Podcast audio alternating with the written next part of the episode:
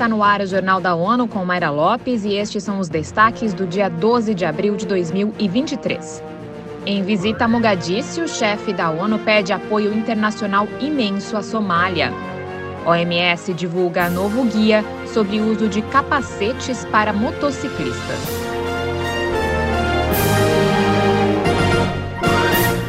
Seguindo a tradição de realizar visitas de solidariedade a países muçulmanos durante o mês sagrado do Ramadã, o chefe das Nações Unidas desembarcou nesta terça-feira na Somália. Antônio Guterres se encontrou com o presidente na capital para discutir a crise humanitária no país e pediu apoio internacional massivo à Somália, que luta contra a seca por cinco anos consecutivos e crescente violência. Ao destacar a questão da falta de chuvas na região. O chefe das Nações Unidas lembrou que a Somália contribui com 0,003% das emissões que causam a mudança climática. No entanto, os somalis estão entre as maiores vítimas das alterações do clima. O secretário-geral destacou que quase 5 milhões de pessoas estão experimentando altos níveis de insegurança alimentar aguda e sofrem com o aumento dos preços. Ele pediu aos doadores e à comunidade internacional para intensificar o apoio ao plano de resposta humanitária, atualmente com apenas 15% de financiamento. O novo manual para autoridades dos países membros da Organização Mundial da Saúde pretende reduzir as mortes no trânsito com informações sobre a utilização do capacete. Mônica Grayle tem os detalhes. O guia lançado na semana passada em inglês pretende ajudar a aumentar a adesão aos capacetes pelos motociclistas. O manual oferece conselhos aos líderes políticos e legisladores sobre regulações e ações que visam o uso seguro de capacetes de qualidade para prevenir a morte nas estradas. O traumatismo craniano e traumas na cabeça são a maior causa de morte de condutores de motos.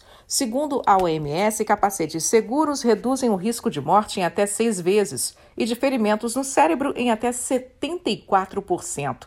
Da ONU News em Nova York, Mônica Gray. O manual trata ainda de uma lei universal que obrigue o capacete à análise de dados e legislações, além de criar uma teoria de mudança, monitoramento e avaliação de progressos no setor.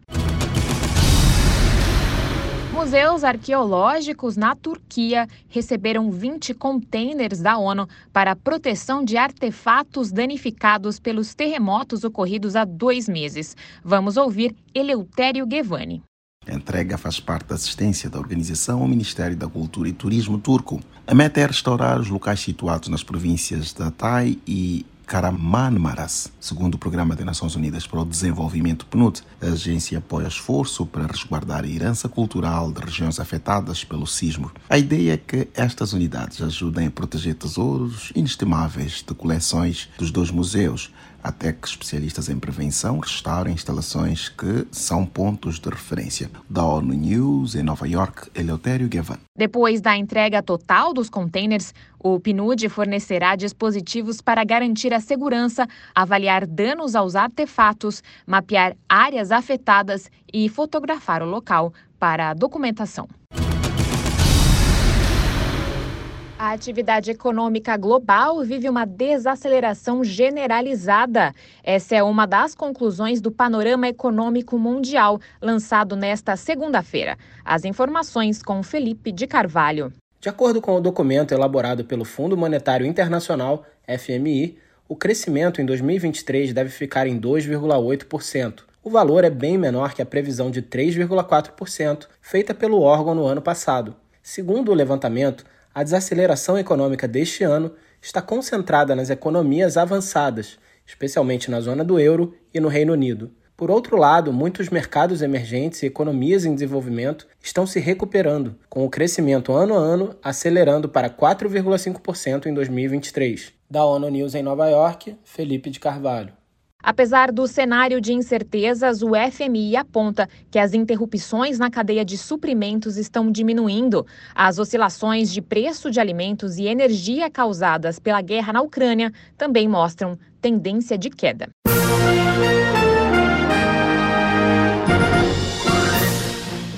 Esse foi o Jornal da ONU. Confira mais detalhes sobre essas e outras notícias no site da ONU News Português e nas nossas redes sociais. Para nos seguir no Twitter, acesse arroba ONU News.